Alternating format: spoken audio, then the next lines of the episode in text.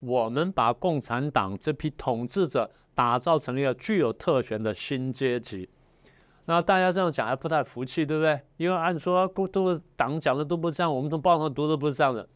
你仔细想想看，今天大陆上最大的真正资本家是谁？是马云吗？还是共产党？第二，最大的地主是谁？是恒大吗？是碧桂园吗？还是共产党？第三，最大的恶霸是谁？第四，最大的土匪是谁？第五，最大的贪官污吏从哪里来？然后最后，最大的暴君从哪里来？所以，共产党是不是把所有过去的资本家、地主、恶霸、土匪都打完之后，他自己摇身一变，在上者变成暴君，在下者变成贪官污吏，是不是这样子？那么也就是说，我们这样一路看下来，共产党讲了说，哦，人民民主，然后把过去的剥削者、压迫者全部推翻了，然后推翻了三座大山，结果他把三座大山推翻之后，他变成了唯一的一座最大大山，而且大山比过三座大山都要来的大。